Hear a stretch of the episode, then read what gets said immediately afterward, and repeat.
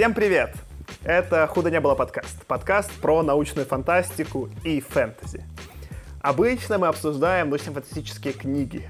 Э, книги, которые получили, например, премию Хьюга или премию Небюла. Иногда обсуждаем, как вот э, недавно мультфильм «Спайдермен через вселенные», который получил и премии и Хьюга, и Небюла. И, в общем-то, мы надеемся добраться к 60-м в какой-то момент и обсуждать э, книги, которые получили обе премии, вообще легендарные. Но пока мы сегодня еще находимся в 50-х, у нас сегодня специальный выпуск, где будем обсуждать фильм советский, да еще и фэнтези. А именно мы будем обсуждать фильм «Садко» 1952 года, который поставил Александр Птушко. С вами сегодня я, Саша. Аркаша. И Леша. Да, собственно говоря, про сам фильм, почему мы его выбрали. Я в целом, когда этот подкаст там, ну, с вами, ребята, собирал, мне было интересно погрузиться в научную фантастику и понять, как, как, как она вообще устроена и как она как жанр становилась. Потому что я больше был знаком с 60-ми, 70-ми, а вот мы через 40-х и постепенно движемся и видим, как жанр зарождается. Но параллельно, пока мы с вами записывали, стали всплывать, всплывать какие-то факты, и вот начали появляться какие-то у нас советские произведения, которые захотелось обсудить.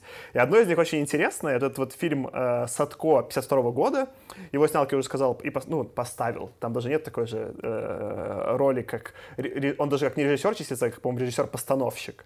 Э, его снял Александр Птушко, и это экранизация новгородской такой былины э, о ну, в данном случае гусляре, или там иногда это о купце Садко. Э, этот фильм, когда его сняли, э, в 1953 году получил «Серебряный лев» на Международном кинофестивале в Венеции, что, ну, типа, что в целом довольно круто. А узнал я про него, потому что я видел смешное видео. Его в Америке спустя 10 лет выпустили в перемонтаже, где, он, где Садко стал Синбадом, и назывался фильм «Приключения Синбада». Э, там повырезали песни, фильм переозвучили, а просто перемонтаж делал Фрэнсис Форд Коппола, до того, как он начал свою настоящую режиссерскую карьеру. А продюсировал это э, Роджер Корман, который вообще напродюсировал какое-то бесконечное количество фильмов, э, очень э, подозр... ну, подозрительного, очень специфичного содержания и весьма вторичного. Ну, например, возможно, вы видели у Кормана один из самых известных его фильмов Death Race, там, не знаю, «Смертельная гонка», как он там по-русски назывался. В общем, э, и э, мы еще потом подробнее поговорим. Я очень не понимаю, как он вообще надеялся выдать Садко за Синбада, учитывая, что там с первых же кадров золотые купола. Какие золотые купола в Синбада не очень понятно. Ну, в общем, это казалось что-то очень странное, я нашел этот фильм, включил его, и просто с первой же минуты оказался э, увлечен тем, как он сделан, сделан он супер круто, и уж особенно для застойных 50-х сделан очень круто, и на меня он произвел куда больше впечатления, чем «Война миров», которую мы обсуждали недавно, и поэтому я, конечно же, всех вас подбил его обсудить. Э, давайте мы, наверное, начнем с э, каких-то общих впечатлений. Короче, мне в целом очень понравилось, мне концовка не понравилась. И наверное, из всех фильмов, что мы смотрели, для меня вот этот такой, типа, пока самый... Э, может быть, не крутой по общим ощущениям, но самый впечатливший, что вот, ну, не знаю, при Сталине сняли вот это, меня это до сих пор, ну, не укладывается в моей голове. Ну, я бы тут сказал, что, ну, сюжетно я не ждал сильно многого там от э, экранизации такой русских сказок и былин. Собственно, многого я не получил. Но именно как вот техническая часть, как это было исполнено, как сделано и поставлено, в принципе, мне понравилось. Мне визуально вообще зашло такая классная картинка.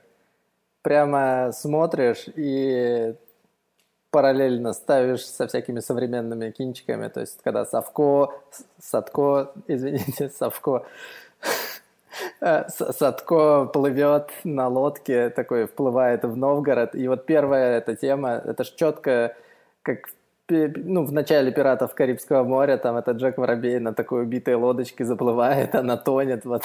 И он ровно точно так же один, не пойми откуда, заплывает в город такой, и это как бы топовый главный персонаж, который начинает смуту в городе наводить, и прямо вот видно, что, типа, брали оттуда. Ну и быт очень классно показан тоже такое, что-то вот есть там вот. даже еще круче, там ты вот с этим с воробьем сравнил, мне самому это в голову не пришло, но там даже камера одинаковая. Там не то, что он сходит с этой лодочки, там дальше камера поворачивается, и Садко постепенно, вот он занимает сначала, грубо говоря, левую часть кадра, он постепенно двигается в правую, остается только голова, и он смотрит на собственно, Новгород, куда он приплыл, да, и, и вот тут и кадр из «Пиратов Карибского моря», он прям один в один постановочно такой же. Да, блин, ты прям то, что подметил, очень круто. Вдохновлялся, наверное. Ну, потому что это же все-таки такая классика-классика. Мне кажется, чувак посмотрел, скорее всего. Ну, или просто такая, типа, супер, это, супер классическая. Ну, и плюс вот всякий вот этот вот начальный быт тоже чем-то вот как этот, когда на Альдеран прилетели ребятки там или куда-то там на Туин идут, и там все начинают, там торговля какая-то идет, да, и там тоже бочки катают, кто-то там кует, там, ну, вот это это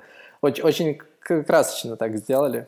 Ну, мне вот именно картинка очень-очень понравилась, потому что такая супер насыщенная. Ну, а для 50 какого второго года это прям очень супер. Ну, то есть прямо нагнали народа, декорации классные.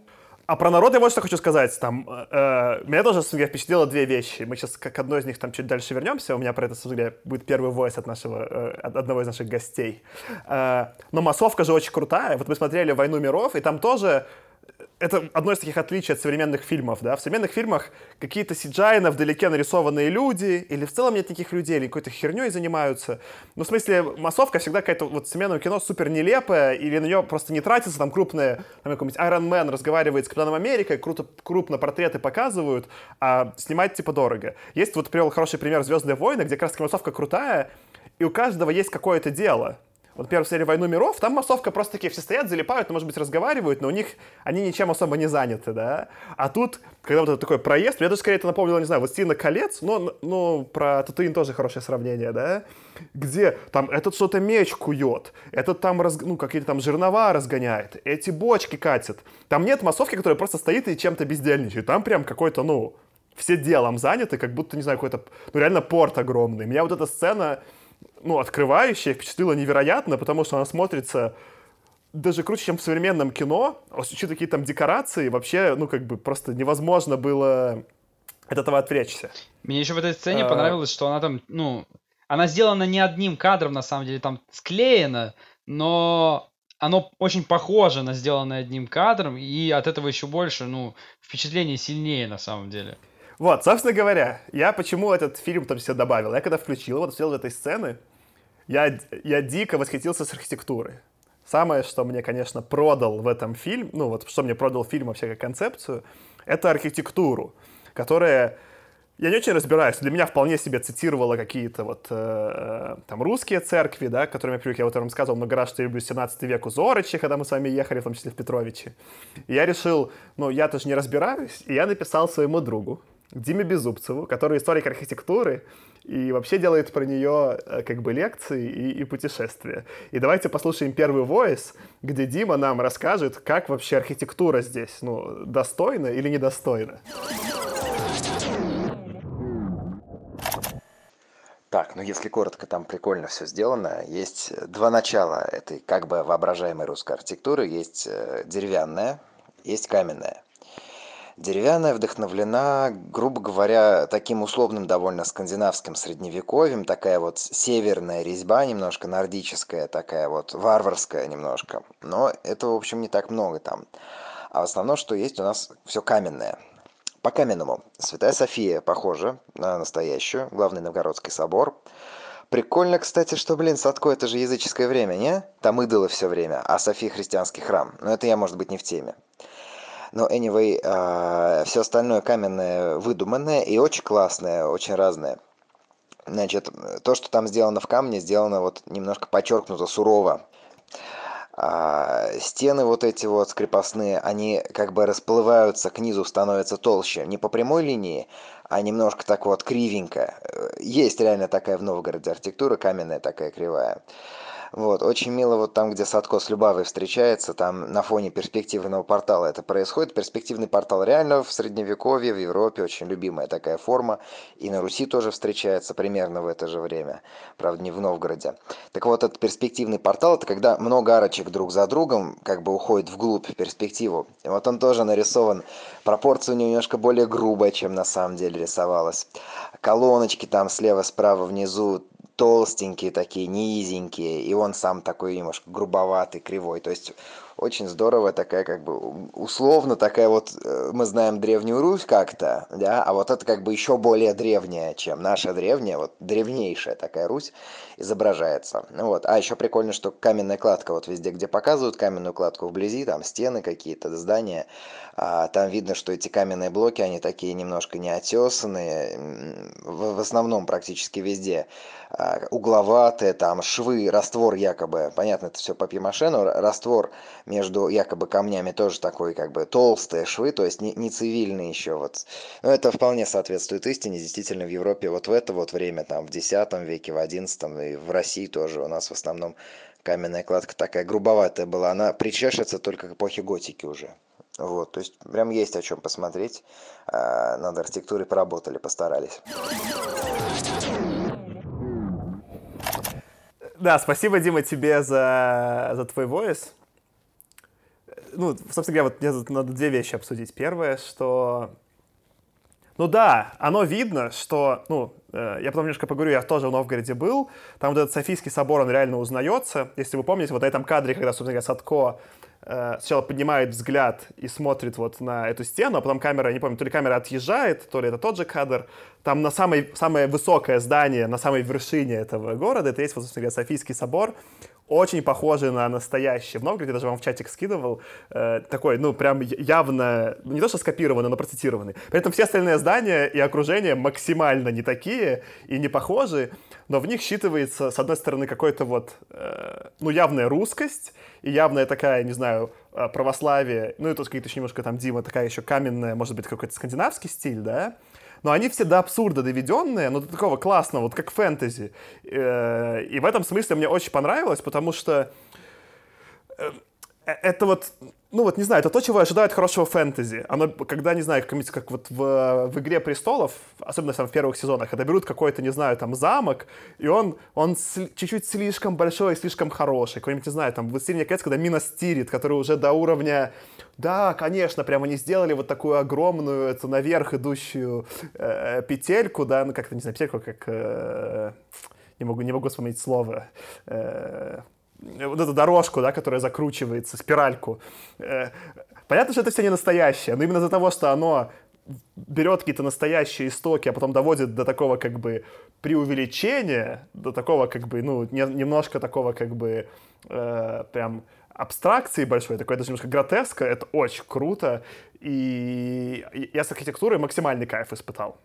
Ну да, мне понравилось очень твое сравнение с Минос Тиритом, как бы э, э, ощущения реально очень похожие, то есть ты как бы одновременно и Э, чувствуешь, ну, нереалистичность. Это особенно видно, вот когда в самый первый кадр, когда Садко еще на, на лодке вот на этой подплывает к городу, и там идет крупный план всего города. И ты такой смотришь, оно прикольно, ты понимаешь, что оно нереалистично, но а, оно так нереалистично, что ты готов поверить и смотреть дальше. И вот ощущение похожее на «Властелины колец», это вот, ну, ты, ты прав, здесь оно было. Мне вот еще на самом деле, э, с точки зрения архитектурной, мне было интересно вот эту вот разницу увидеть, потому что они вот очень хорошо, тоже мне показалось, вот, ну, на мой сомнительный вкус, проработали вот этот вот ру- русский город, да, Новгород.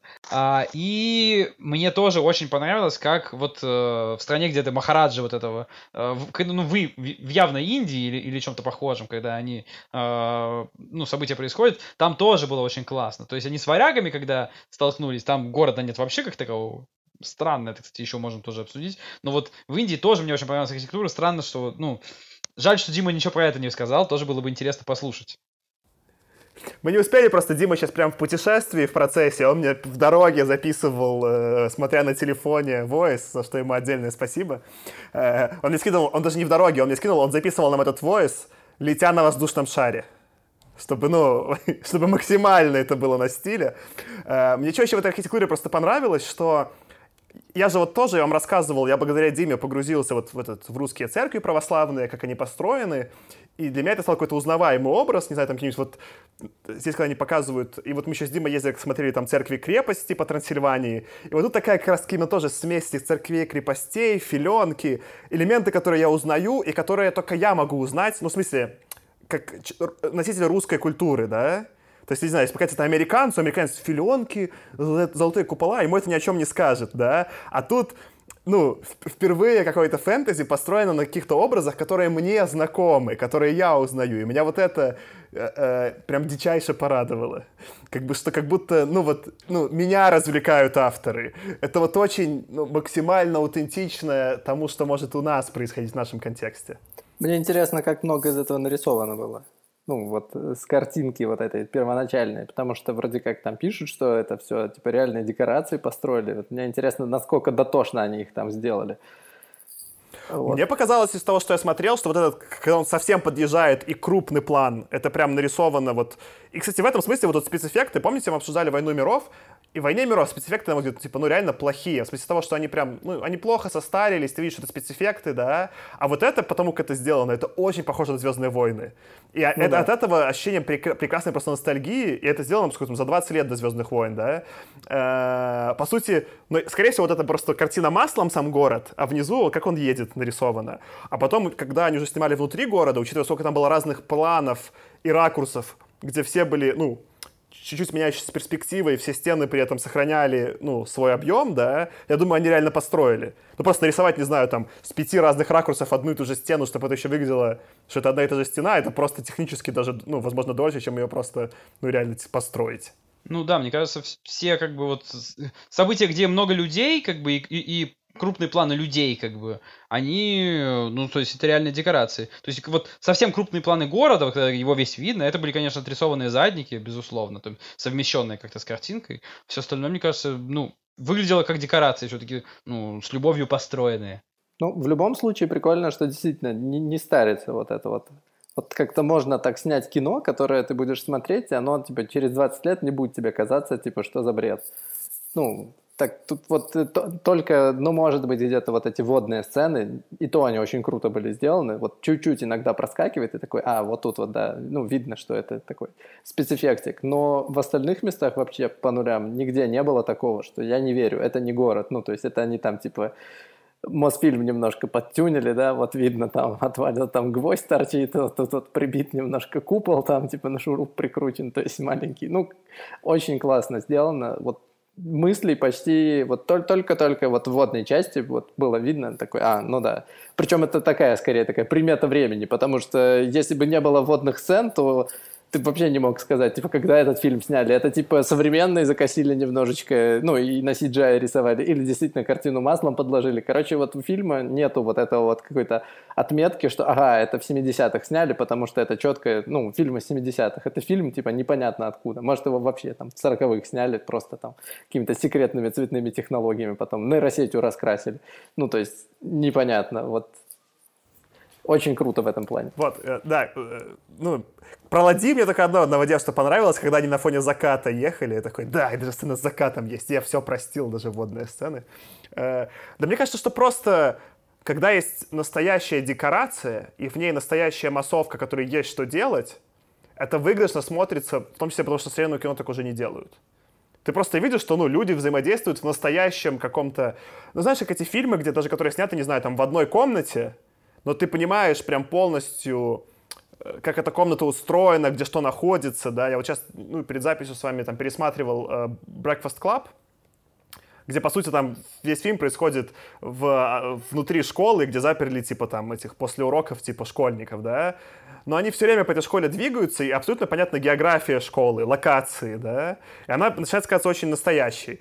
А в современных блокбастерах там как бы, ну, какой-то серый CGI-задник нарисован, да, и крупные планы людей. И локации не кажется, ты не понимаешь, где кто находится, что происходит. Нет вот этого ощущения места. А тут у меня четкое ощущение места. И в целом этом чуть позже до этого доберемся. У меня эта критика будет основная про то, что ну, для...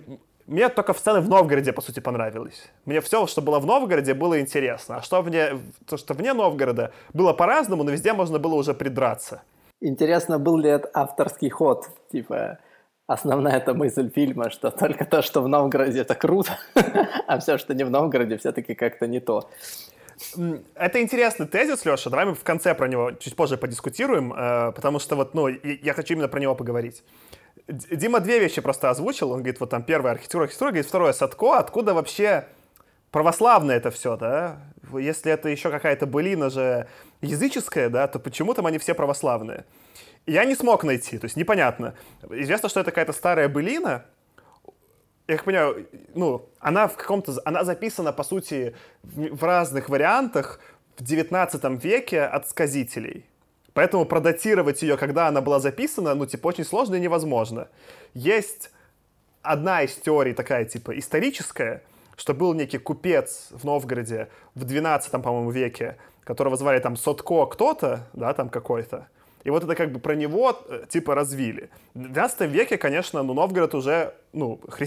ну, православный. Потому что вот этот Персофийский собор, по-моему, построен в 1160 если не ошибаюсь. Сейчас хочу, где моя отсылочка, чтобы не... А, он построен вообще в 1045-1050 годах. Ну, то есть, соответственно, если э, истоки этой былины из 11-12 века, то в целом технически все верно. Г- город, хотя и фэнтезийный, но православный. Если истоки находятся реально раньше, а есть в том числе теория, что и вот эта вот э, история про купца и все другие восходят к какому-то еще одному более там древнему типа источнику, то, возможно, стоило бы, ну, типа, отсылаться к каким-то э, и там, ну, каким-то, возможно, там, типа, вот этим как раз-таки э, языческим мотивом. Но в целом э, Птушко не соврал, он выбрал как бы один, один, одну из трактовок, ей, ей, ей продолжил, так что технически все нормально. Ну, мне кажется, тут вообще как бы ну, странно говорить об оригинале, потому что я так понимаю, все-таки эта былина зародилась во времена, когда, ну, широкого распространения письменности не было, а значит, все вот эти вот былины, они переходили исключительно в устной форме. А когда это все переходит в устной форме, ну, оно, безусловно, там от каждого рассказчика преобразуется, ну, то есть, как бы, каким-то коллективным разумом. Вот этот hive mind хоронит, когда эту былину, она, безусловно, никогда не останется в, ну, в классическом виде. И даже если она была до там, 10 века, да, как бы, до, до крещения Руси, ну, потом она изменилась, как бы, и, и многие другие изменялись. Мне кажется, здесь Птушков выбрал, э, ну, более такой, более понятный образ Старой Руси, то есть, и, и, в этом как бы, ну, выиграл, потому что в целом это сработало. Ну да, там на самом-то деле там очень много интерпретаций, если верить быстрому гуглению в Википедии, то там одна из интерпретаций, э, ну, точнее, не из интерпретаций, а одна из былин приплетает даже это самое э, э призвание варягов к управлению Русью. Ну, то есть там типа Садко, мол, должен был пойти, у нас тут все совсем плохо, какие-то междуусобицы, Садко, иди к варягам, зови. Ну, то есть там вот, вот, вот про то, что непонятно какая там историческая подоплека, там Видимо, пытались по-разному как-то примерять там Садко, он и к той эпохи, и к этой эпохе, то есть такой, типа, собирательный персонаж.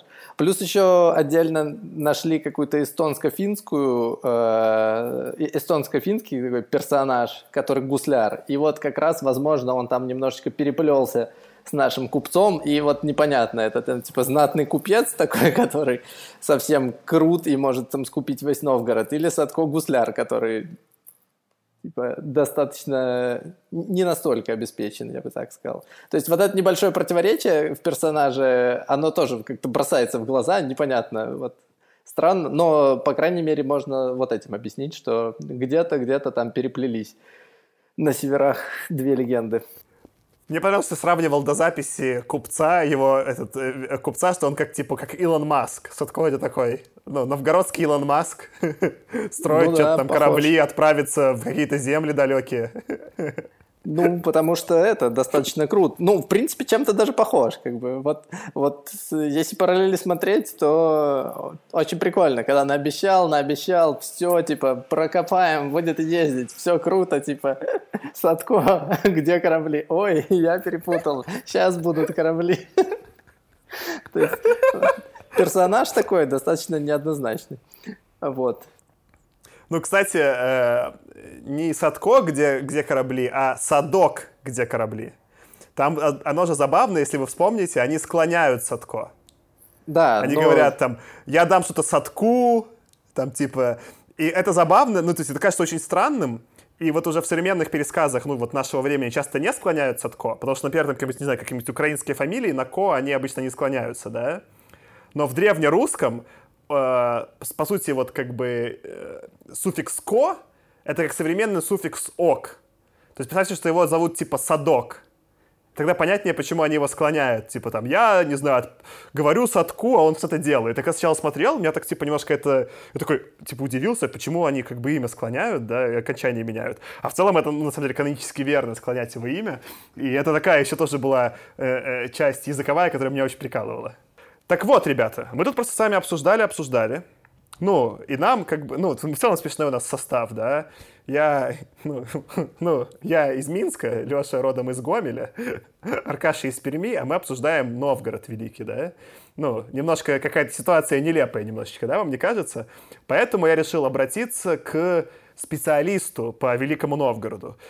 У меня есть друг Макс Черепица. Он, ну, классный чувак, кстати. Э, если, если хотите научиться заниматься делами, можете ему написать.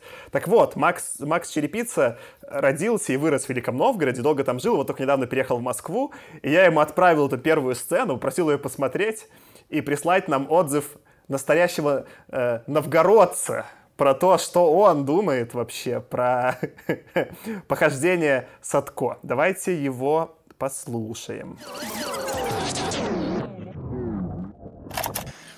Значит, что я испытываю как новгородец, э, когда вижу эти кадры в э, фильме Садко? Э, первое, разумеется, что я испытываю, это так, так, так, это не Новгород. А дело в том, что у нас действительно там вот это вот крепость, Кремль, прям посреди города, вокруг кучи церквей, к этому с детства привыкаешь, и когда оказываешься в каких-то других местах, где церквей и крепостей поменьше, испытываешь такое, как бы, переживание, что-то вас тут крепостей и церквей маловато.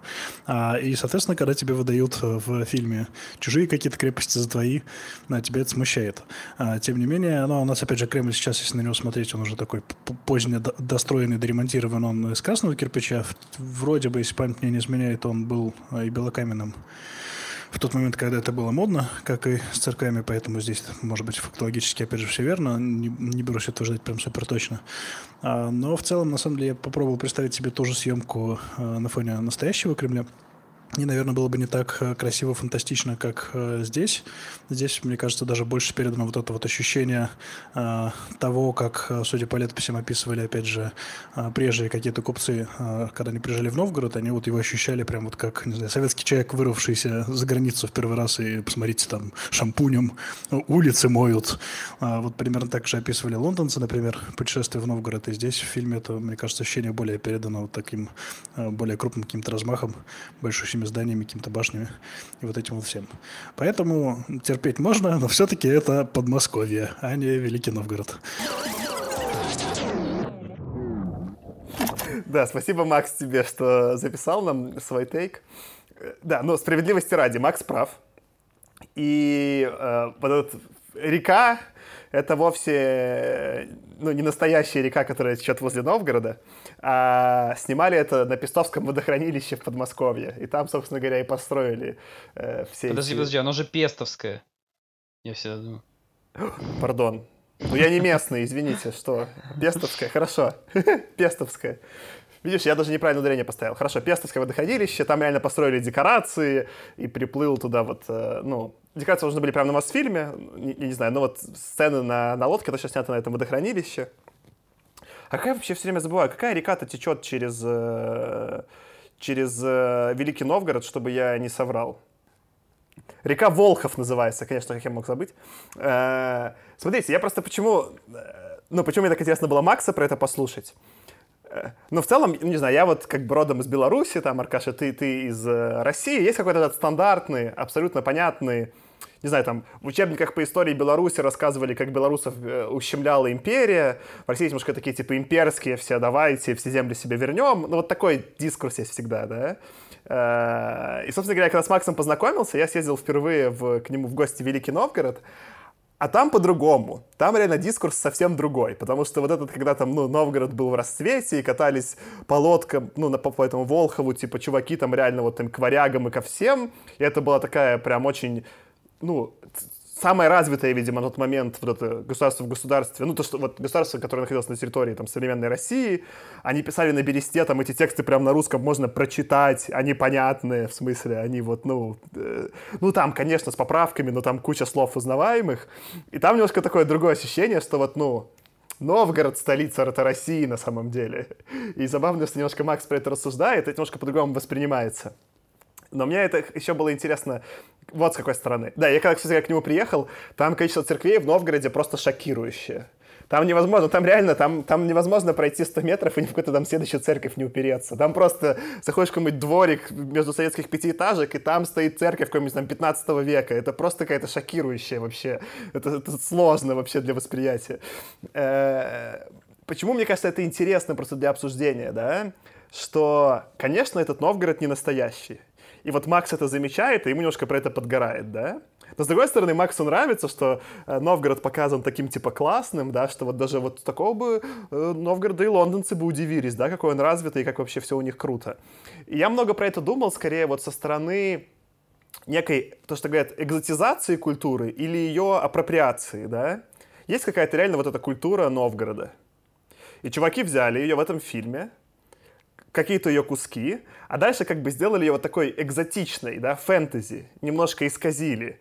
И за счет этого, вот, э, ну, так бы я, может быть, про Новгород прям отдельно фильмы не смотрел, а про вот этот Новгород сказочный мне интересно, потому что она такая как бы немножко экзотическая. И эта э, экзотика, она же сработала и на американского зрителя, да, там, или и на европейского, да, чего там в Венеции-то получил фильм. Ну, понятно, что просто фильм хорошо снят, и декорации классные, но есть вот это же прям явно взят какой-то кусок русской культуры, сделан экзотичным, и через это он влился в мировую культуру да, то есть э, как так, типа, культуру Новгорода чуваки не могут воспринять, а такую несколько переработанную, вот, да, экзотичную могут. И с одной стороны, как бы, можно сказать, что это как бы хорошо, Потому что, например, больше людей узнали, и в целом, видишь, Макса они уважили. Все-таки город-то великий, да, здесь, и кажется, что он классный. Но, с другой стороны, можно сделать аргумент, что это некая апроприация культуры, да, что в чистом виде, в котором она есть, она никому не интересна, и только через ее какую-то вот, ну, сделание экзотичной, она становится интересна.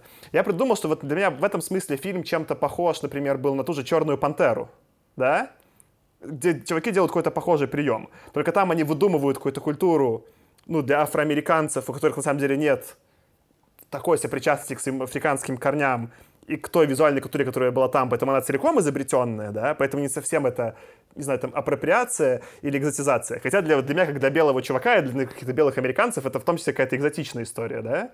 А, а здесь все-таки они берут конкретный исторический контекст и делают его экзотическим. И мне такое скорее нравится, Э, ну, я не знаю, вот, но, но в целом у меня есть вопросы к апроприации местных культур об, общей мировой культуры, потому что через это все-таки они становятся менее настоящими, да, такие чуть-чуть бавленными. Не знаю. Ну, у меня какого-то такого негативного ощущения по поводу того, что ты называешь апроприацией культурной, в целом нет, потому что если это работает, ну, это работает. Ты сам согласился, здесь это работало, и тебе было интересно. Э, я здесь вот, не знаю, могу набросить еще такой забавный момент. Вот ты говоришь, что есть какая-то настоящая культура, да, а есть ее какая-то вариация, вот этой апроприация обособлена. На самом деле тоже нужно же понимать, что вот эта вот настоящая культура старого Новгорода, ну, мы ее тоже не знаем. То, что мы знаем о культуре Новгорода 10 веков назад, это же тоже такая бесконечная цепочка апроприации, просто сделанная местными, а, а, а не внешними людьми, но зачастую как бы не только местными на самом деле, потому что когда э, на Руси была московская власть, им тоже как бы выгодно было рассказывать какую-то свою мифологию относительно той же истории Новгорода, для того, чтобы тот же самый Новгород под себя подмять, и про это же много было событий в российской истории, связанных с этим, и, и, и как бы кто писал летописи, кто писал былины, поэтому мне кажется, что любая культура, это в любом случае как бы плотно, ну, вот это то, что назвал апроприацией, многократной причем. Поэтому, когда происходит следующий виток, ну, это естественный процесс. То есть, как бы, когда не происходит отрицание того, что, как бы, ну, э, думают про это условно местные, да, там, типа, жители Новгорода, как бы, когда происходит просто вариация на тему без отрицания того, что, ну, думают остальные, это, мне кажется, вполне окей.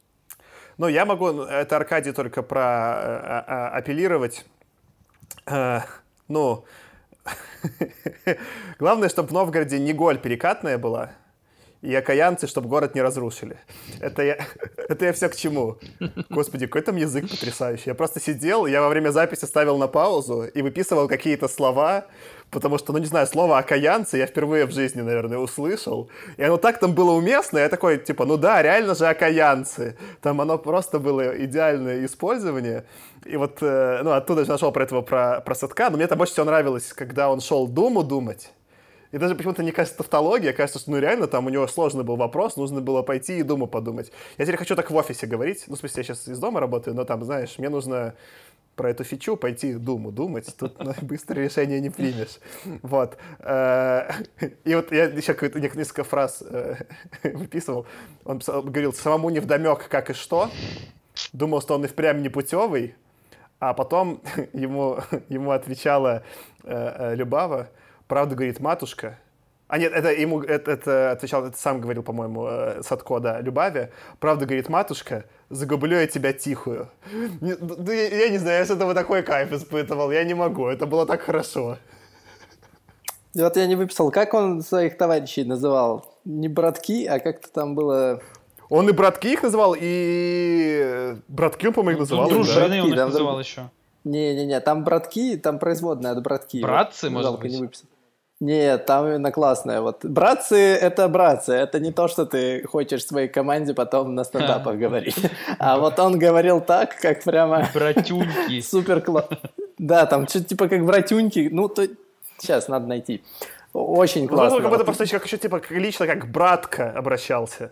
Э, ну да, там столько слов, которые вот ты хорошо просто, Леша, что ты сейчас не можешь вспомнить, и это забавно. Я почему их выписал, да? Я такой слушаю, такой, ой, как круто, а потом пытаюсь вспомнить и понимаю, что из-за того, что они не в моем лексиконе, я никогда их в жизни в каком-то контексте на настоящем не использовал, они, то есть, они какое-то интересное вот это место в мозгу про язык цепляют, что я их узнаю, ну, ну, что я признаю их русскими, да, но запомнить их просто же невозможно. Вот я надеюсь, что я буду окаянцы использовать, как кто знает, что-то там, ну, нафакапит, вот это будет смесь, да, я буду... Америка... Извините, но за американизированное слово нафакапит я буду говорить э, своим сотрудникам окаянцы. А... Обязательно их надо вместе использовать, вот типа американиз... Э, американизмы и вот такие прямо супер славянские слова надо прям рядом, то есть о, это вы окаянцы нафакапили с релизом. Ну, ну, типа, что же вы факапите, окаянцы? Точно, все, Паша. Завтра на стендапе. Вот, Давича, Давича окаянцы нафакапили с релизом. Его знаешь, чтобы через один они прямо шли? Очень классно. А окаянцами всех обзывал, бегал поп, я правильно помню? Ну да, да, это, скорее всего, какое-то такое околорелигиозное ругательство. Я так и понял, что типа, что вот не, не, не по Господу живут. Ну да, вообще вот этот вот образ, мне кажется, такой, это... В этом наиболее, более всего узнавалось именно то, что фильм в СССР снят по образу вот этого такого противного папа, который ходит на всех ругается, параллельно то, то ли еду тырит, то ли еще что-то. Весь такой весь неприятный. То есть это даже на мой вкус, как бы, когда я вот, ну, э, не, не то чтобы там я ярый сторонник э, религии, как бы, но как бы даже мне казалось странным прям вот такое э, его покрашивание прям неприятными цветами. Там есть такое, но он при этом такой безобидный, поэтому, кстати, для 52 года, для сталинских времен, мне не показался он таким уж отвратительным. Ну, это было довольно мило. Я еще, давайте просто про, про, про колорит какой-то поговорим. Там много всего было прекрасного, но мне больше всего понравился персонаж Вышата, который был богатырь. У меня, у меня в целом есть такой как бы смешной тейк. Там помните, когда, ну, что происходит? Начинает набирать себе Садко дружину, братцев, и, как, ну и для того, чтобы они к нему попали, им нужно выпить большой, большой кувшин, не кувшин, как ковш, не знаю, там, зачерпнуть вина зеленого. Чарку, чарку, чарку зелена вина. Да, чарку зелена вина, и после этого выдержать удар от э, э, Садко в грудь. Я подумал, что если бы мы делали, типа, ремейк, я снимал в 2020-м, да, им нужно было бы тоже выпить чего-нибудь там, ну, вина какого-нибудь, да, но нужно было бы не в грудь удар выдержать, а пощечину.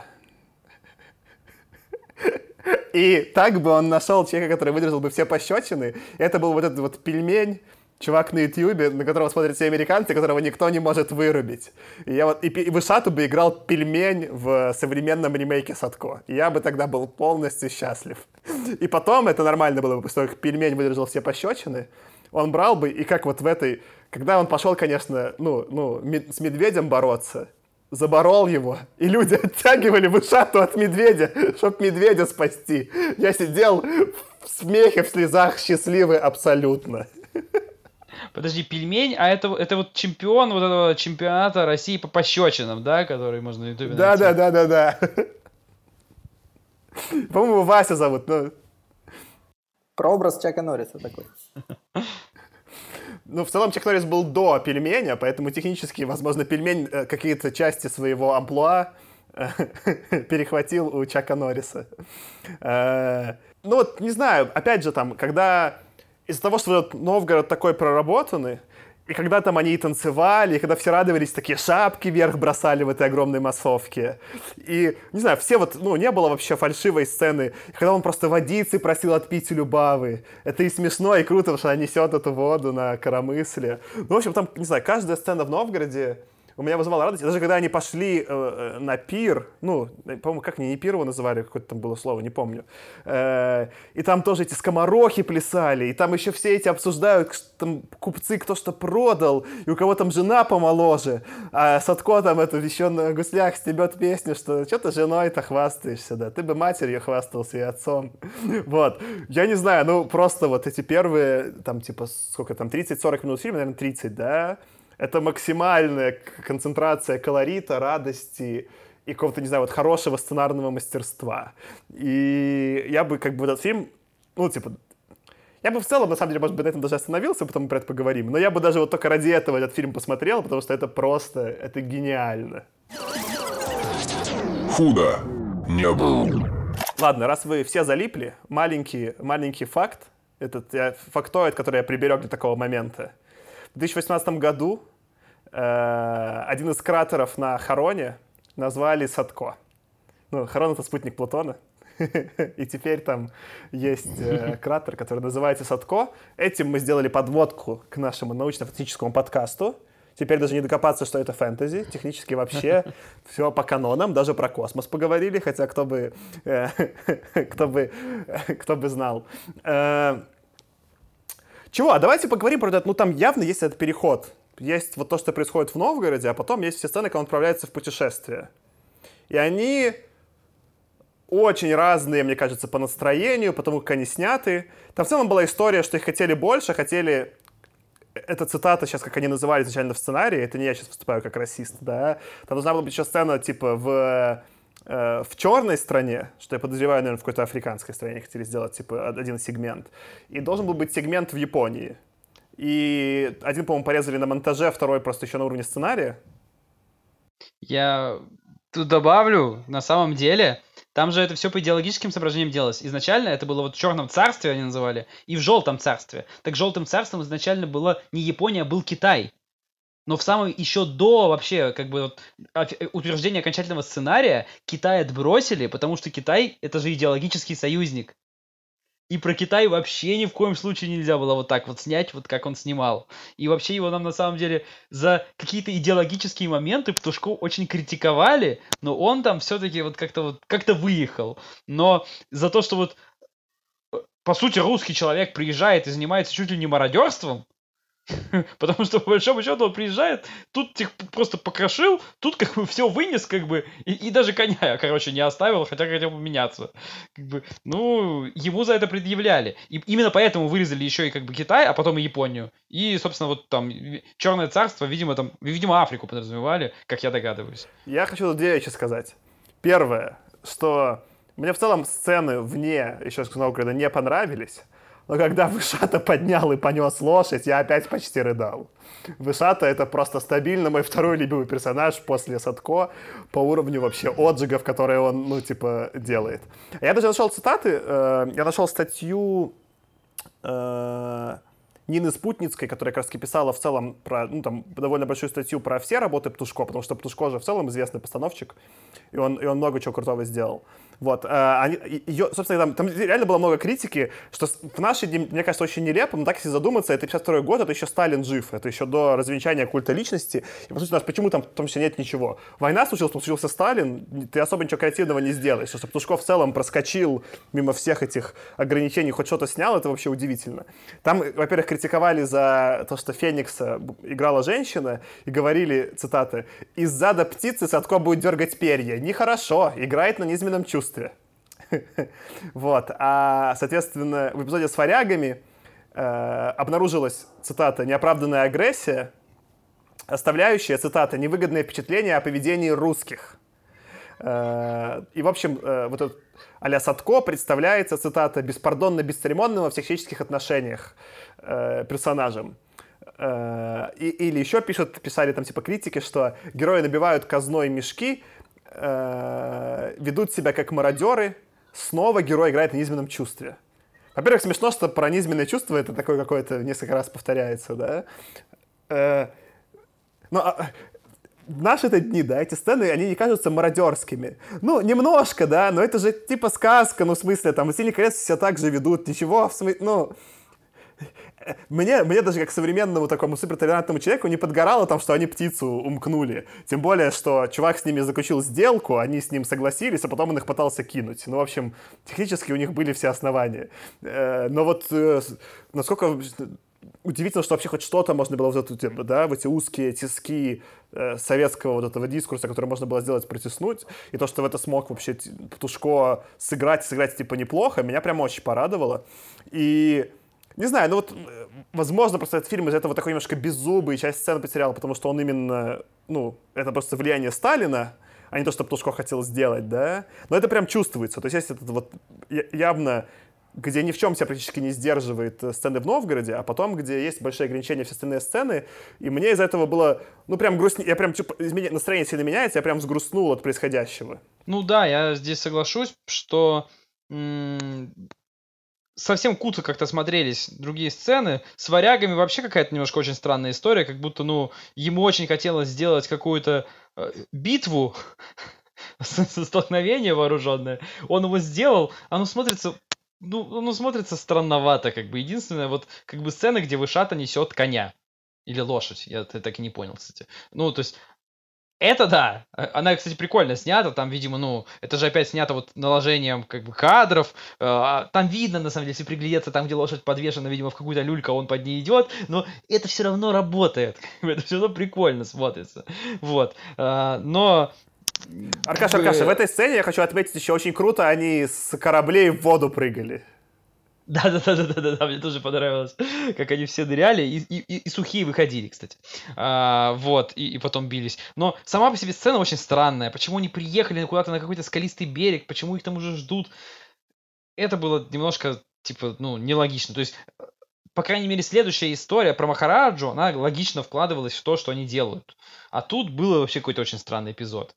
Вот. Ну, а с Махараджи было прикольно, на самом деле, я не знаю. То есть там, в принципе, это именно вот как вот в таком сказочном антураже история работала но она смотрелась все равно не так прикольно, как э, в Новгороде. То есть мне было интересно, мне было интересно посмотреть на новый э, вот этот антураж восточный. Кстати, вот там гораздо больше было похоже на Татуин, э, про который Леша говорил. Вот там прям было вообще четкое ощущение.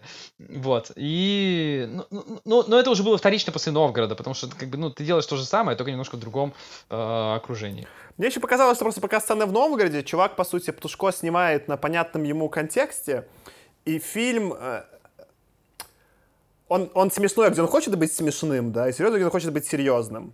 А кто это выходит за пределы, ну, драка, например, как, она менее даже кровавая и более нелепая, чем, не знаю, в фильмах про супергероев.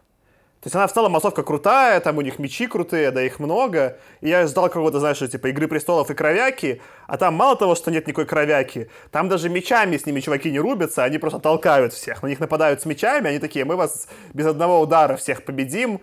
Ну, и что это за враги? Ну, в смысле, они прям комичные. Махараджа тоже такой, ну, он переигрывает, да? Сама по себе сцена окей, но Махараджа такой немножко вот, как бы, знаешь, как... Ну, как, как, как Лесли Нильсон, в смысле, что ты видишь, ну, он не, он не серьезно играет. Остальные на серьезных щах играют, да, а Махараджи не на таких серьезных щах. И, и такая же потом проблема, ну, еще более явная, когда они спускаются в вот это подводное царство, которое прям совсем такое папье-маше, и как из папье-маше сделанное. Я прям даже понял, откуда они. Я вам скидывал, по-моему, в чате картину Репина. То есть есть картина Репина, там, 1870 какого-то года, да, где которая, кстати, более серьезно сделана, чем в экранизации Садко, да, и там, собственно говоря, Садко выбирает себе жену более серьезно, потому что там э, топлес ходят эти жены, вполне себе реалистично нарисованные. Но там эти вот сам, все зеленое, самы плавают. Нет этого, конечно, огромного э, со щупальцами осьминога. Но вот явно с этой картины вдохновлялись художники, которые рисовали, да, но вот тот же Сом у него, который все время с Водом все время разговаривал, мог быть какой-то, знаешь, там классный R2-D2 условный, да, но он прям совсем плюшевый, типа, хотелось бы, чтобы он был чуть менее плюшевый. Вот это, ну, как бы не серьезность, скорее, такая уже прям ну, театральность, как будто бы я в оперу смотрел, в опере это было бы уместно, да, а в кино я хотел чуть больше какой-то, ну, серьезности, и мне вот этого э, не хватало. Э, я какой хотел сделать, наверное, политический дискурс, э, который про Новгород тоже. Там же, собственно говоря, как весь, весь главный э, посыл, что счастье, счастье собирается искать Садко и разными способами делает. И что прикольно, кстати, у этого фильма, ну, э, маленькие э, нюансы, да, у него на кинопоиске два отзыва всего, на русском, да, а на MDB сотни. Плюс там в перемешку. Кто-то смотрел Синбада, не понимая, что это то же самое, и там отзывы супер негативные. А кто-то смотрел уже вот выпущенную на DVD современную версию, и там отзывы супер позитивные. Но просто меня сам факт шокировал. Прикиньте, типа 100 отзывов на английском на MDB, 2 отзыва на русском на Кинопоиске. Почему-то ну, мало кому известный фильм. Uh, так вот, а, американцы, их немножко бесит в этот момент, когда Садко, собственно говоря, выигрывает спор с золотой рыбкой у купцов, и он у них все забирает, шелка из закромов, все, и просто раздает людям. И пока он раздает, у них типа вечеринка, а потом как бы все говорят, потому что все быстро закончилось.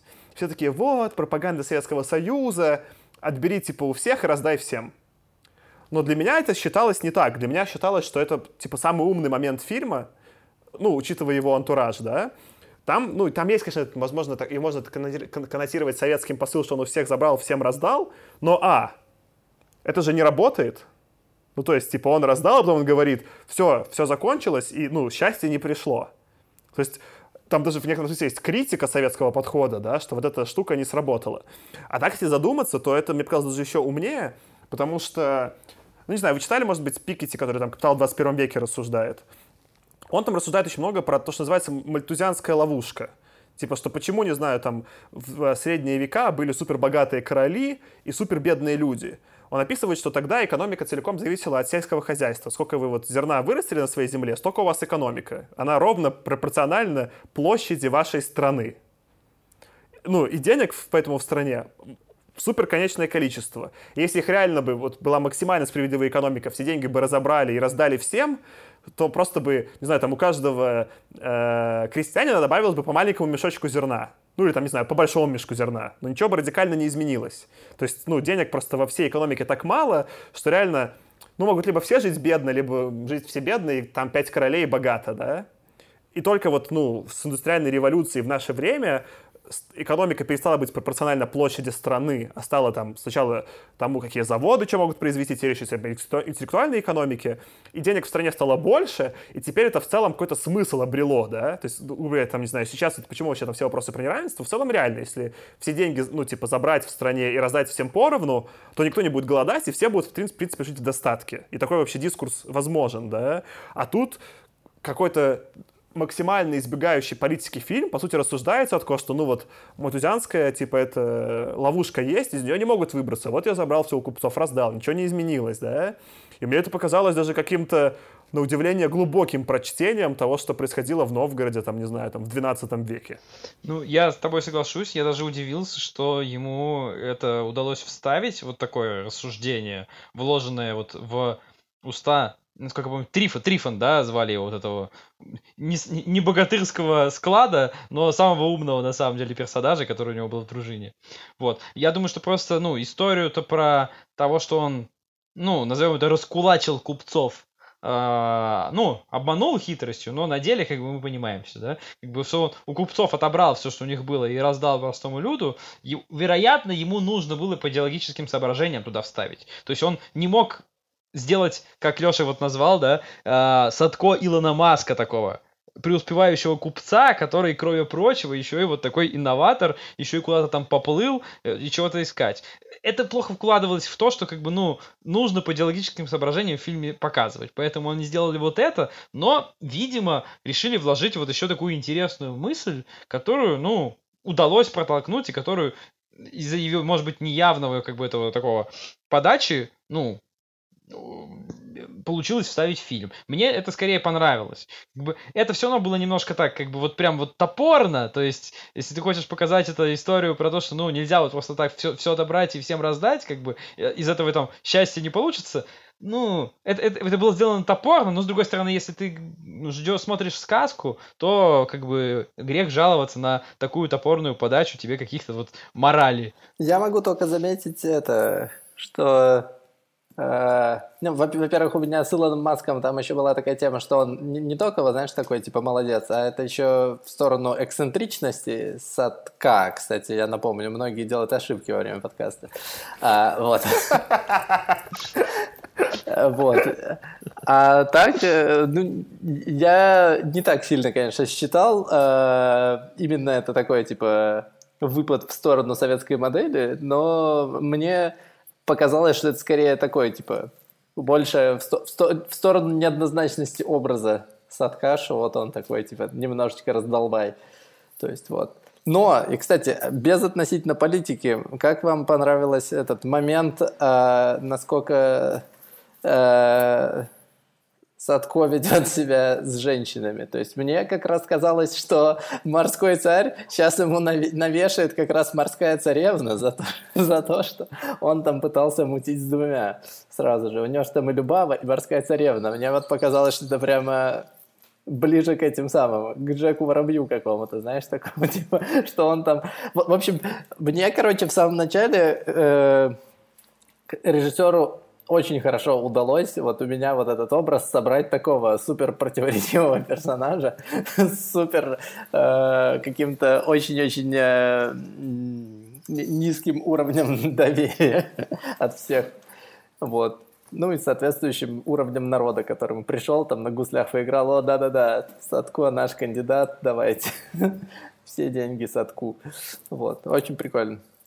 Не, ну про женских персонажей это, конечно, отдельная тема, которую я хотел вот тоже поднять, потому что, ну, на мой взгляд, это, конечно, полнейший трэш. То есть все здесь женские персонажи, ну, по сути, здесь женские персонажи это вот царевна, которая ему помогает, и вот эта Любава. Все, что мы знаем про этих персонажей, это то, что они с первого взгляда влюблены в Садко. И все. Больше у них нет ничего. Вот мы про них ничего не знаем, и они больше ни зачем не нужны. Все. Любава еще умеет таскать э, этот, как это называется это коромысло. Коромысло. коромысло с ведрами, да, при этом она как бы одевается не как простая крестьянка, как бы что она делает с коромыслом вообще непонятно. То есть она первый раз сталкивается с коромыслом Садко, влюбляется в него, после этого готова ему все, все всегда простить, говорит, я то буду терпеть, все лишения, э, боль, все, лишь бы быть... Почему? Он же такой придурочный.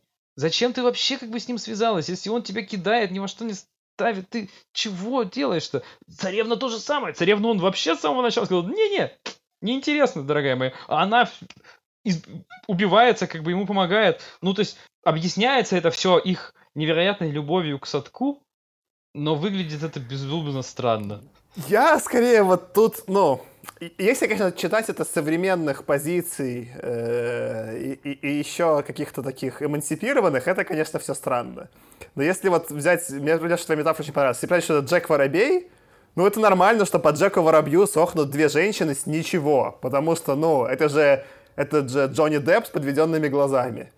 Э, просто, скорее, вот, ну, в наши дни почему-то более сексуальным кажется Джонни Депп с подведенными глазами, да, но Садко красив.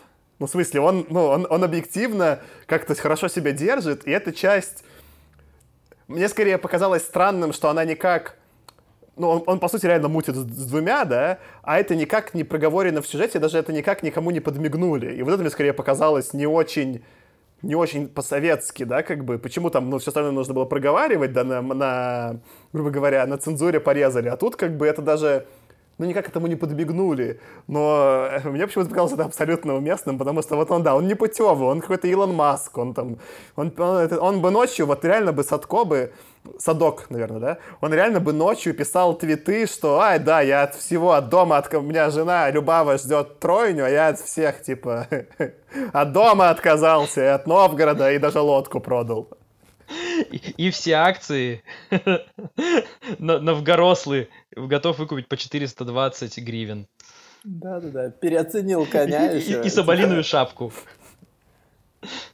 раздул пузырь из коня перед Махараджей и, и продал. Кстати, очень прикольная тема. Еще одна отсылка к современному творчеству. Вот этот э, э, птица Феникс, которая пела песню, и все типа мирно засыпали, типа очень э, перекликнулась с, ну, не с сиквелом, а как это называется, короче, когда после Светлячка сняли полнометражку, и там как раз объяснили, откуда это все появилось, там была планета, где изобретали этот э, какой-то там, типа, препарат, который позволит всем жить мирно, то есть там всех утихомирить, но он как-то очень сильно всех утихомирил, все легли спать просто и выпилились. И вот это вот прямо, прям туда же, то есть это настолько настолько зловещая эта птица Феникс. Ну, мне в этом плане очень понравилось, э, ну вот что, такое, типа Махараджа, у него там прям супер секретное оружие, вот это вот. Был ли это отсыл к какому-нибудь там ядерному оружию или еще к чему-нибудь? Интересно. Ну, скорее, что было, мне больше понравилось про какое-то промывание мозгов, и мне, ну, это как раз было прикольно, что такое Махараджа. Да, конечно, идите, идите к птице. Какие вообще вопросы? Да-да-да-да-да, послушайте песню, нет никакой проблемы. И там все такие, типа, прикорнули. Э, там я читал смешно, типа, читал э, интервью с этой вот актрисой, которая играла, я, кстати, не забыл, как ее зовут. И она описывала, что сначала хотели ее снимать так, что, типа, она будет лежать на какой-то доске, ну, типа, ну, на животе, да, и, по сути, поднимать голову и вот, ну, пристраиваться к этой, к птице. Она впервые сказала съемок, вы чё, я так умру? Она просто была очень миниатюрная, она просто села, ну, типа, сгруппировалась вся, и вокруг нее сделали тело птицы. И она, по сути, сидит такая калачиком свернутая, ну, типа, за внутри птицы, и отыгрывает ее. Это была Лидия Вертинская, и ей даже для этого костюма специальный корсет сшили, чтобы ее, когда она сворачивалась калачиком, ее стягивали, чтобы она влезла в этот костюм. И там же, если вы заметили, там потом в конце Но... не, он говорит, вот я привезу и покажу птицу, да, типа, новгородцам, чтобы они поняли, что какой-то вообще, ну, не то, да. И эту сцену пытались снять, но оказалось, что днем как-то очень сложно спецэффект делать, и они забили чисто по техническим причинам, и там в конце это немножко смазано, что ну, они говорят, что эту птицу привезли, но ее не показывают. Хотя в этом был какой-то большой поинт, у, такой, ну, типа, пунктик, да, типа у, сад, у садка. В этом подкасте иногда и правильно склоняют его имя, э, чтобы все было правильно. Я по поводу еще вот этой эм, птицы Феникс, хотел сказать, что она на самом деле вот как спецэффект сделана на удивление хорошо, то есть она органично смотрелась. То есть это, конечно, крипово, но крипово, потому что реально крипово выглядит человеческая голова на птичьем теле. Как бы, но а, оно смотрелось на, ну, ну, на удивление естественно. То есть здесь не было какой-то такой вот склейки сшивки, как в некоторых других моментах, да, вот мы обсуждали раньше, что спецэффекты смотрятся хорошо. То есть а, они смотрятся хорошо, но местами иногда прям видны склейки кадровые, иногда местами видны вот, а вот тут вот, я понимаю, как вы это делали, но все равно круто, потому что 52 год. Вот. А здесь как бы прям это вообще круто выглядело. Здесь вот прям респект им. Ну, если у них не получилось это как-то там, ну, в другом антураже сделать, ну, я вполне понимаю, потому что это реально сложно. Да, спецэффекты, типа, ну, мне два, по сути, только не понравились. Ну, э, причем один, например, могу схавать. Один, кстати, был с птицей. Сам-то, ну, сама-то птица круто сделана, но когда начинает петь, и они просто включают светомузыку, такую, типа, явно домашнего, доморощенную, чтобы показать, что как бы эта стена вибрирует. Это вот это, ну, типа, единственный косячный момент, где мне прям не понравилось. А второй на грани, когда он достает прям эту рыбку золотую, ну, прям явно такую папье-машешную, и там не блики, а он такую как бы паутинку золотую держит, которая как будто это блик. Но это, но это, это было нелепо, но я такого никогда не видел, я просто просил, потому что, ну, ну ладно, в смысле, даже забавно немножко. Но вот с птицей, когда они просто прям, ну, такую очень дешманскую светомузыку включили, я такой прям, ну, это 52-й, понятно, как это сделано. Вот это мне только один не понравился спецэффект. Ну, еще, конечно, там эффекты, которые есть вещи, которые сейчас смотрятся естественно, потому что, ну, сейчас уже наступила эра, ну, цифрового кино но какие-то вещи, типа комбинированных съемок, да, когда ты пытаешься какие-то эффекты, которые, ну, ты не можешь реально на камеру снять, как бы на пленке умудряется каким-то образом за счет там двойного накладывания пленок, пересъемок, там вот с пленки на пленку и так далее достичь. В этом вообще, в принципе, там вот сам Птушко, он был в принципе, известным изобретателем как в этой области э, комбинированных съемок. И он вообще большой инноватор в кино, потому что он, кроме того, что он в комбинированных съемках, вот именно кино, э, много чего придумал, он был еще создателем первого в мире полнометражного кукольного мультфильма, первого советского цветного игрового фильма на многослойной цветной пленке, первого советского звукового мультфильма и первого э, широкоэкранного фильма со стереозвуком. Поэтому вообще Птушко, на самом деле, ну, он очень крутой мужик, и его даже на Западе называли эм, советским Уолтом Диснеем. Его, по-моему, где-то там 60-е, кажется, Уолт Дисней звал к себе, говорит, приезжай, мы тебе любую студию дадим. И он сказал, что нет, мама, мое поле съемок — это Россия. Ну, то есть, не знаю, насколько вот этот диалог реален, как бы, то есть тут же надо понимать, да, то есть контекст и так далее, то есть что можно ему, что нельзя ему было ответить, но вот вроде как, как бы, и по него знал Дисней, он сам Птушко следил, на самом деле, за многими вещами, э, ну, за инновациями в кино, и там что-то повторял, а что-то повторяли за ним. Ну так, если фильмографию Птушко посмотреть, у него все в основном на каком-то очень русском контексте. Это какие-то сказки, былины, там, не знаю, Руслан и Людмила. Ну, то есть ему, ему прям очень ну, это видно, на самом деле, почему Новгород понравился. Ему этот контекст интересен, он его прикольно делает. В общем, понятно, что в Америке он бы так, не этим, каким-то другим бы контекстом занимался, возможно, ему просто менее близким. Кстати, прикольно про этот... Э, э про то, когда он спустился на дно морское, да, во-первых, мне очень понравилась такая рифмочка, что на дне действительно какое-то днище творится, потому что там, типа, жена пилит мужа, ну, короче, там супер токсичные семейные отношения, ну, короче, полное днище. Вот, мне интересно, подразумевал это или нет. И потом еще где-то писали, что реально э, был как бы исторический срач по поводу того, типа, что дороже, там, булат или золото. Ну, в общем, там были какие-то терки по поводу этого самого Булата и золота, именно вот реально исторические. Это был вот какой-то отсыл к тому вот этому дискурсу, что типа непонятно. Короче, ребята там прямо это, и фондовые рынки немного затронули в садке. Мне про это производное царство там три вещи запомнились. Первое, что когда, ну, начинается буря, шторм, он говорит, дощечку мне бросьте кипарисовую, потом прыгает на нее, и как настоящий серфер такой, типа, рассекает по океану. Это, это великолепно. Вторая, он попадает под воду, и к нему прилетает голубь, он просто берет голубя под водой. Это вот, это был третий момент, где спецэффекты, типа, я такой, что?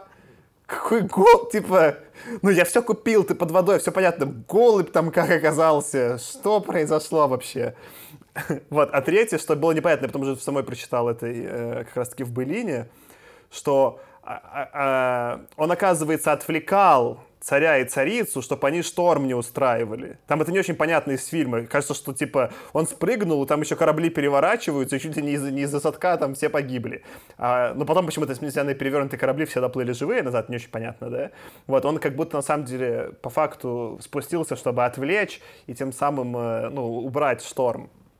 А я вот в Былине про вот этого вот э, перешел по ссылочке на Былину вот этого а, а, испа, э, не испа, эстонско-финском вот этом гусляре, и там было написано тоже как раз про то, что вот он спрыгнул, я не помню, какой нибудь мотивация была, но он, в общем, из-за того, что он весь такой гусляр, такой, ребята, дайте-ка я вам поиграю. Он начал играть, и все царство морское начало танцевать, и буря, короче, еще хуже стала. И потом к нему как раз какой-то старик этот явился и сказал, типа, Садко, давай ты лучше свои струны порвешь, типа, успокойся. И вот он оттуда начал уже рулить, типа, мол, Садко, не, не предпринимай никаких действий, пока я тебе не скажу, потому что, типа, корабли что-то уже портятся. А, так вот, а вот от этой трактовки фильм тоже пришло, он струны в итоге рвет да, же да, поэтому. Да, да что он именно струны порвал, потому что это, типа, и устраивать вечеринку в царстве морском не очень хорошо для кораблей. Ну вот я тоже так прочитал, только единственное, что, ну, почему там все остановилось, мне показалось, что он как раз вечеринку остановил, и все как-то подутихли, и, видимо, забыли про корабли, то есть я, я это так прочитал в фильме просто, ну, и мне показалось, ну ладно, Странно, что вы прямо не проговорили как-то его план, но будем считать, что это вот как бы Садко Амальфи как бы мы не поняли его хитрый замысел. Амальфи был не такой противоречивый персонаж, не такой непутевый, как Садко. Э, мне, вот, мне в целом в этом подводном царстве только одного не хватало, там, когда появляется этот огромный осьминог, и потом начинаются все эти танцы. Я ждал, что как в «Русалочке» у него там, ну, будут барабаны какие-нибудь, или там, ну, типа, или саксофон в одном чему Сейчас, ну, чтобы он играл на, на много музыкальных инструментов во время вечеринки, а он просто что-то там летал на заднем фоне, как призрак. Я такой, ну... Нет, ну, осьминог классный, но мой любимчик это Сом все равно. Сом, Сом няшка. Сом вообще Сом супер крутой. Ну, сам, мне кажется, если, если бы в наши дни снимали, он стал бы мерчем. Ну, я бы купил такого сама себе просто у дивана положить. Ну, он же прям классный. Кстати, же есть современный мультик этот Садко, там пару лет назад сняли, и там как раз-таки есть этот Сом, на, по крайней мере, на заставке. Так что Сом зашел. Вот. А кто-нибудь смотрел этот а, американскую версию? Или нет? Я чуть-чуть ее поскипал на, на Ютьюбе, совсем немножечко. Но там просто нет песен и очень странный закадровый голос кого-то, возможно, самого Копполы, который рассказывает, что происходит. Но там, по-моему, даже никакой, никаких новых съемок он не добавил или как-то очень минимально добавил. Я посмотрел только начальные титры, и мне показалось там очень странно, там, видимо, взяты реальные фамилии, имена актеров и там постановщиков, но они там все так д- д- до ужаса американизированы, типа Андрей переделан в Эндрю, и где там не американизировалось, ну, вообще как бы что-то придумали поверх, и это смотрится, ну, вот прям предельно странно. Нет, там самое крутое было этот, э, э, как, как зовут актера? Ну, играет Сергей Столяров, да, главную роль э, Садка. Он Эдвард Столлер в э, американской версии. Я такой, ух! Ну, там Анна какая-то, а, Н какая-то тоже там, Н Ларион. Это какая-то, наверное, Анна Ларионова. А, она Алла, Алла Ларионова, да, вот в русской версии, а в английской она Н э, Ларион. Ну, очень хорошо тоже. То есть непонятно, зачем это сделано в 62 году, потому что, мне кажется, ну, в общем, мне было неясно, зачем переделывать имена. То есть, почему они его переозвучили и даже сделали Синдбадом, я понять еще могу. Но зачем было имена переназывать, это совсем странно. То есть это, ну, как минимум, это некрасиво по отношению там, к людям, которые это сделали. Да, и там даже все это обижаются, но я как понимаю, опять же, время такое же. Это еще мак- этот наш макартизм, все дела. И просто вот, ну, э, собственно, Корман, он, он клепал, он в таких фильмах клепал по 10 в год, и они были для вот этих как раз-таки double feature, ну, типа вот два друг за другом часто показывали в этих кинотеатрах Drive-In, в которые на машине приехать показывали. Это не было, ну, в смысле, это не было массовым прокатом, в смысле, что это не было дорогим кино, это было такое очень на коленке сделанное. Ну, да, перемонтаж спорный, э, но сам факт того, что он стал Эдва- Эдвардом Столлером, мне показался забавным. Давайте я... Подожди, ну, я я просто, чтобы исторический контекст, уж как бы я, я люблю эту тему, э, Маккартин-то уже прошел, у нас уже JFK, президент 60-го года. То есть тут как бы, ну, немножко другим повеяло. Да, но это 52-й. А, ну ты имеешь в виду, что фильм-то вышел, да, эту Да, и он же, его же, да, Коппола с Корманом переделали и выпустили то ли в 62-м, то ли в 63-м. Поэтому мне это там выглядит странно. Я с тобой согласен, если бы они это сделали в 52-м, это гораздо естественнее бы смотрелось. Но меня удивляет, что они сделали это в 62-м, 63-м. Ну, нам вот писал один из э, слушателей про фильм «Небо зовет», который я даже посмотрел целиком. У него тоже есть пере- пере- перемонтированная Корманом версия. В Садко так вообще его просто порезали, по-моему, ничего не добавили, и просто переозвучили. А в этом «В небо зовет» там даже особо ничего не резали, все как есть оставили, и там одна сцена появляется. Там в какой-то момент, когда начинаются выстрелы, такая 10-секундная вставка двух монстров на Марсе сражающихся, каких-то ну, не- нелепых. Ни к чему вообще. То есть, ну, такой перемонтаж, в смысле, как будто вот, если бы мы с тобой, Леша, сделали с папье-маше двух монстров и сделали канидерутся, было бы вот так сняли, и зачем-то ставили 10 секунд. Зачем? Что? Но, но и это было еще на постере, что там, типа, есть драка чудовищ, конечно. Какая драка чудовищ? О чем вообще речь? Э, А им же тоже молодой Коппола занимался, да?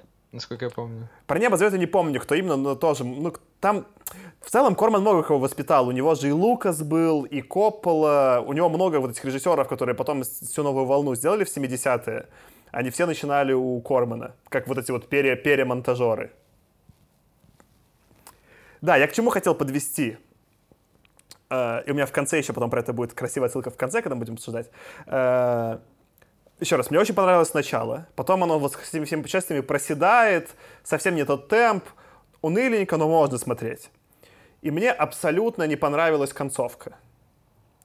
Она какая-то была максимально скомканная. И в числе для меня грустная, потому что там много раз декларируется вот эта мысль, что счастье только это в земле русской, да, и я даже с этой мыслью согласен, потому что когда все в Новгороде происходило, я был счастлив, потом, вот, как то, что заметил, они уехали, я стал как зритель несчастен, и я ждал какого-то катарсиса в конце, что они вернутся, собственно говоря, в землю новгородскую и снова станут, ну, типа, счастливы, да, а там как-то они приехали, и хоп-хоп, все закончилось, что-то там Любаву обнял, и конец. И это было настолько как-то вот скомкано и как-то, ну, ну, нелепо, что ли, да? Я даже пошел смотреть, что, э, ну, есть вот этот Кэмпбелл, который написал «Тысячеликого героя», да? Ну, или там «Героев тысячи лиц», которые там по- по-русски часто переводят. И там он придумал концепцию мономифа. Где он, по сути, по сути, говорит, что вот все не знаю, там, былины в нашем случае, да, развиваются по одному принципу, что есть герой, он что-то хочет, поэтому отправляется в какое-то там подземное царство, да, в какой-то вот мир другой, да, в этом мире его ждут какие-то сложные приключения, ну, трудности, он их долго-долго преодолевает, и потом из этого мира возвращается обратно, да, но уже измененным человеком. И, например, там становится... И вот тут важная часть, да, то есть в целом, в целом э, Садко проходит весь этот путь, да, он, ну вот ему все не нравится в Новгороде, потом отправляется вот в это путешествие, везде его ждут страдания, и потом он возвращается, да, но там есть важная часть мономифа, чего я здесь не увидел, что когда этот герой возвращается, он, то, что называется, становится типа Master of Two Worlds, мастер обоих миров, что он как бы одновременно как бы уже и герой нашего мира, да, вот этого, и потустороннего. Ну, а тут даже, типа, он, он под воду прям спускается в потусторонний мир, да, но в итоге у него жена не из потустороннего мира, а из нашего. Что он принес-то? Ну, то есть он уехал, уплыл, и что он, что он вернул-то обратно людям? Просто что, привет, я вернулся из путешествия, ничего не делаете? Такая мысль, да? Э, и как он, как он изменился в этого путешествия? Тоже что, он просто, он понял, что все это время скучал по Любави, и, ну вот, нет этого, да, нет, как грубо говоря, вот там, не знаю, Кэмпбелл на, на примере там истории Будды рассказывает, да, что вот Будда сидел во дворце, потом ушел в мир, где были страдания, сидел, сидел, медитировал, вернулся и стал Буддой, в смысле стал проповедовать, да, что он, ну, что он вернулся, грубо говоря, человеком, который уже достоин быть ну, правителем или каким-то, ну, понятно, да, важным человеком. А здесь этого нет, он просто вернулся и такой, типа, а, вот моя жена, норм. И мне этого максимально не хватило, вот, ну, как бы, как раз-таки вот в каком-то в мономифе, да, какой-то осознанной концовки и какого-то вот, ну, собственно говоря, тезиса, а что, ну, типа, что познал-то Садко, да, что случилось? Я не уверен, что можно критиковать за это Птушко как постановщика, да, потому что есть же эта формула, про которую я просто подумал, она часто есть в русских блинах, она меня ужасно вымораживает, которая, ну, типа, и стал он жить, поживать и добро наживать, да, которая максимально материалистичная и вот как максимально никакого внутреннего роста не подразумевает. То есть эта формула как будто почему-то вот в русском эпосе заложена, да, что ничего у них не происходит ну, типа, нового и значимого. Но мне не хватало, то есть это вот был некий заход на эпос, да, Садко столько всего претерпел, вернулся и ничего не понял. Ну, я расстроился, короче. Ну, почему ничего не понял? Нормально он... Там у него посыл именно, что, типа, Садко уехал, и он, типа, счастье обязался привести, типа, найти, да? И он как раз, у него этот самый негативный опыт, тоже опыт, приплыл, сказал, везде побывал, везде посмотрел. Или как там, видать, обманул меня старик, который сказал, что счастье за моря. Ведь нет, ни хрена, счастье тут. Ну, то есть он сказал, вот я как бы вот свои бюджеты потратил, типа результат нет, нету там счастья, типа запрувлено, все как бы подтверждено, ребята, можете больше не ехать. То есть он такой... Э, и, и как-то вроде так и донесли, что он вроде как не вырос нигде, но народу сказал, что типа откладывайте вот эти все мысли, что хорошо там, где нас нет, давайте тут. И, кстати, вот с буддийским этим я все ждал, когда ты приплетешь э, буддийскую тему, потому что очень хорошо прям это просматривается, что там даже, даже вот эта птица, которая там типа так сладко поет, что можно типа и не жить, она же там прям, прямо это очень четко вписывается туда же, что даже птица не, не настолько даст нам счастье. Да с птицей таки все нормально. Ну, не знаю, какой-то как будто нет... Э, ну, нет как будто какой-то ключевой сцены в концовке. Ну, например, там даже в том же «Властелине колец», не столько в фильме, но хотя бы в книге, да, там же тоже, например, там Фродо уже не может вернуться напрямую к этим э, чувакам в Шир, да, он отправляется там по корабле там с Генрихом какое-то в другое место, да, и там есть долго, как он тоже, вот, ну, как, как он в мир возвращается. А тут это буквально 30 секунд, он приехал, все увидели, побросали шапки, и он говорит, нет, счастье все-таки там, то здесь счастье все-таки, а, да, мы-то думали, и успокоились. Может, какой-то просто не хватило ключевой сцены, вот то, что там описали, что, может быть, он показал ему, типа, птицу Феникс, она спела, все поняли, что это не настоящее, и вот это, ну, какой-то не хватило там ключевой сцены для тезиса Садко. Ну так просто Садко не Фродо, Садко Бильбо. Он попутешествовал, а потом вернулся назад и понял, что нет ничего лучше, кроме лучше дома. И остался жить в Шире. И как бы, ну, прожил прекрасную жизнь в Шире. Ну, правда, потом уехал, но неважно, это и давай оставим. А, но мне кажется, здесь вот я согласен скорее с Лешей, э, что все-таки у него какое-то вот это вот внутреннее понимание, что за счастьем ездить никуда не нужно. Вот это, это ключевое, что у него поменялось. Конечно, да, он, он не превратился из садка в супер садка какого-нибудь, да, там, но э, здесь у него еще же... Какая у него была миссия, когда он изначально заявлялся, да? Как бы искать счастье и прославить Великий Новгород. Вот уж не знаю, как бы можно ли это называть тем, что он прославил Великий Новгород, да, если он там, по сути, чуть ли не ограбил этого Махараджу, узапив всю армию. Не знаю, когда кто-нибудь из Великого Новгорода потом приедет еще раз туда, как бы, что, что, что ему потом там сделают, но оставим это, будем считать, что на Великий Новгород он прославил. По крайней мере, как бы... Он честно обыграл его в шахматы. Да-да-да-да, но потом он всю армию усыпил, как бы, и, и убежал.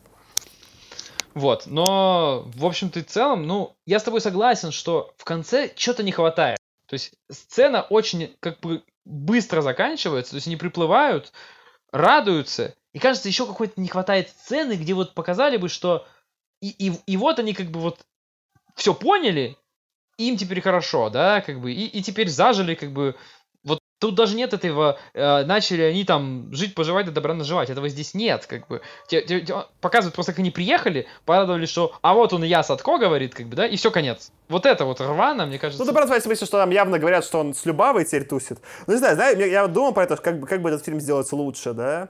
Я бы, как в фильмах Марвел, сцену просто после титров сделал. Даже пускай он будет такой, не нужно дорабатывать, но после титров, там, не знаю, сидит какой-нибудь Садко, и у него там какой-нибудь ма... с Любавой, они уже повзрослели, и там какой-нибудь маленький ребенок такой просыпается и говорит, типа, не знаю, там, папа, а где счастье искать? Он говорит, да не, не надо здесь. И тут он находит, не знаю, папы какой-нибудь там артефакт из э, Японии и такой, ну, собирается туда уехать, да? Ну, что-нибудь такое, вот, ну, какая-то э, финализирующая сцена.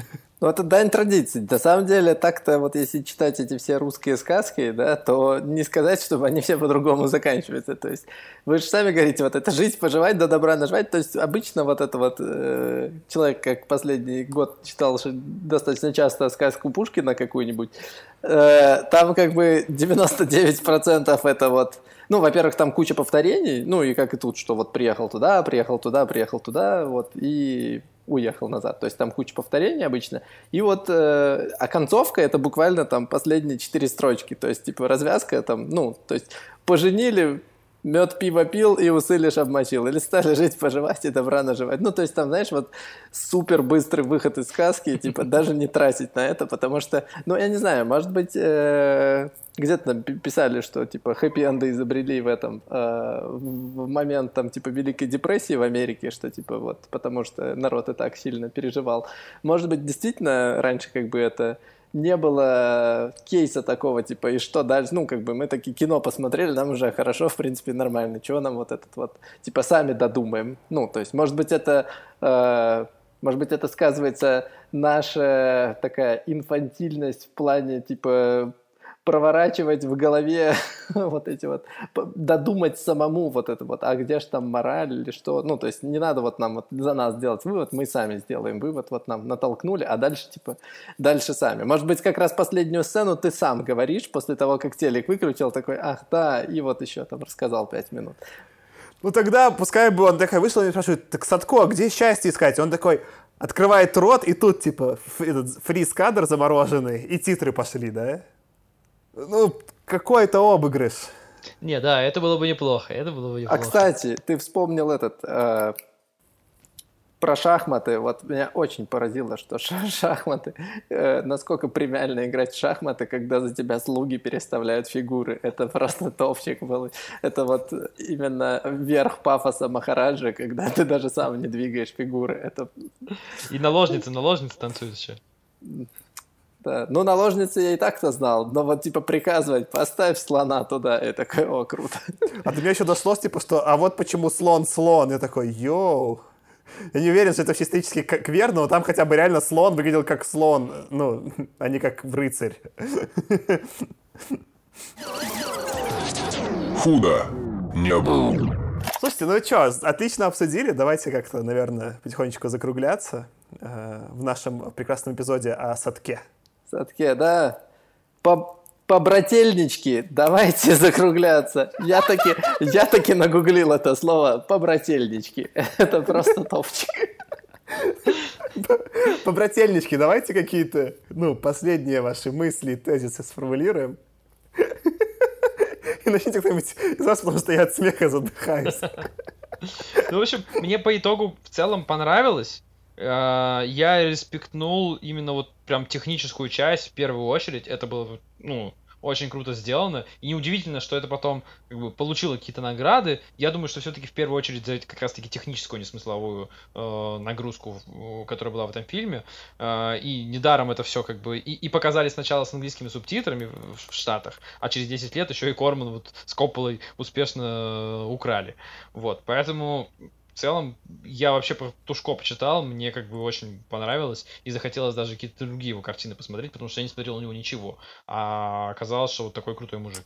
Эки ты окаянец. Ну, да, действительно, техническая часть замечательная, Птушко респект. А, за суть непонятно, кому предъявлять, как бы русскому народу вроде бы не очень круто предъявлять, сказка-то народная, то есть можно и русофобом прослейтить, но Тушко молодец. Американцы окаянцы. Все поворовали. Ну и в целом, как бы, меня только point, что это такое, типа, супер нестареющее кино. Если вот как «Звездные войны» взять и там немножечко перерисовать рыбку, чуть-чуть подретушировать вот это вот э, пение птички, ну, светомузыку, гирляндочку такую, типа, во время птички и вот это вот подводный мир, то, мне кажется, вообще вот как бы фильм, типа, фильм без, э, без даты э, такой, что вот его сняли в 50 Ну, нельзя сказать, что в 50-м сняли. Я бы так вот, если смотрел, я бы сказал, что это типа, ну, там, минимум 70-й, а то и типа, с учетом вот как бы, вот так вот прикидываешь, что вот есть там какой-то Star Trek там или Звездные войны, да, вот если это снято уровнем чуть получше, значит, это, наверное, из-за того, что ну, в Советском Союзе должно отставать, там, то-то, то-то, ну, наверное, 80-й где-то, но ни, никак не 53-й, то есть 53-й, вот, очень классный фильм. Я в этом смысле вот тоже приплюсуюсь. Э, мне скорее грустно, что его мало кто в России знает. Ну, то есть вот на Кинопоиске у того же «Небо зовет» намного даже больше отзывов, чем у этого фильма. Хотя, мне кажется, Садко — это просто на тысячу голов выше, чем «Небо зовет». Потому что, ну, это вот конкретным режиссером сделана колоритная история. Я, я напоследок готовил свой э, take slash тезис, такой панчлайн. Я, я незадолго после Садко посмотрел на Netflix фильм Coming to America, который просто называется «Поездка в Америку». Там, если вы не помните, там Эдди Мерфи, он принц в каком-то очень богатой африканской стране, где за него все делают слуги, э, включая там, типа, его моют в душе, там, не знаю, попу потирать в туалете, приносят ему еду, бросают перед ним лепестки роз. И вот, собственно говоря, ему там выбрали жену, он не хочет и едет себе в э, Бруклин искать, не, в Квинс, пардон, искать новую жену. И мне показались эти фильмы концептуально очень похожи. Uh, у них у обоих очень сильное начало — Э, я так хохотал первые полчаса, когда он вот ходил, этот э, Эдди Мерфи, по этому безумному африканскому королевству, где все танцуют, пляшут, а он, когда выходит с кем-то поговорить, у него есть личный слуга, который выходит и объявляет его песней, я просто, я лежал в соплях от смеха. Это было очень круто. Э, потом наступила вторая часть, где Мерфи попадает в Квинс, а наш э, Садко отправляется в путешествие, которое, э, ну ее можно смотреть, но в целом это намного более скучно, и вот эту энергию безумия и колорита какого-то места, где происходит, оно теряется. И потом, собственно говоря, концовка в «Поездке в Америку» тоже очень слабая, она максимально предсказуемая. Я сейчас не буду спойлерить, но она вот насколько можно было сделать ее топорной, настолько она там и сделана, и там вот э, то, чем-то она тоже похожа на концовку в этом смысле Садко, и тоже непонятно, что произошло, типа, и зачем, и в этом смысле, ну, неинтересно. Не и в Садко тоже было неинтересно. И мне даже скорее грустно от этого, потому что если бы этот фильм был примонтирован в каком-то обратном порядке, да, я бы его на высокой точке запомнил, а так я его на самой слабой запомнил. И э, вот не знаю, это два фильма, у которых есть гениальные первые полчаса, потом, э, типа еще час, а потом пять минут, не знаю, даже три минуты, две плохой концовки. Не знаю, что про это думать, но вот так фильмы устроены, так что Садко — это такой Эдди Мерфи. И на этой э, прекрасной ноте я предлагаю закончить. С вами сегодня был я, Саша. Аркаша. И Леша погостил немножко. Э, да, спасибо, что слушали нас. Надеюсь, вам тоже было весело. И что вы не окаянцы. Вот, если вы не окаянцы и не голь перекатные, оставьте нам отзыв, пожалуйста. Ну, э, в iTunes можно вот звездочки поставить, написать отзыв. В других площадках можно лайк поставить. И друзьям еще можно рассказать и скинуть ссылочку. И тогда они тоже узнают э, и начнут как побрательнички настоящие с вами общаться, и вас очень полюбят. Вот. Э, спасибо вам, что слушали нас. Пока. Пока. Удачи.